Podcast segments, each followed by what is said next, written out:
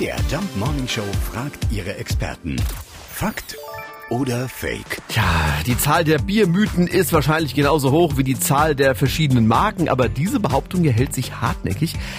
Angeblich hilft Bier gegen Nierensteine. Dr. Dietlind Hanrieder, Lebensmittelprofessorin von der Hochschule Anhalt. Äh, stimmt das wirklich? Ein paar Bierchen sind gut für die Nierchen, hat man früher immer gesagt. Und Personen mit Nierensteinen oder der Neigung dazu oft Bier empfohlen, weil es harntreibend wirkt. Heute ist man davon abgerückt. Zum einen wirkt Bier entwässernd und wenn man dann nicht genug andere Flüssigkeit zu sich nimmt, dickt der Harn ein und das Risiko für die Steinbildung steigt. Zum anderen gehört Bier, auch alkoholfreies übrigens, zu den Lebensmitteln, die relativ viel an sogenannten Porinen enthalten.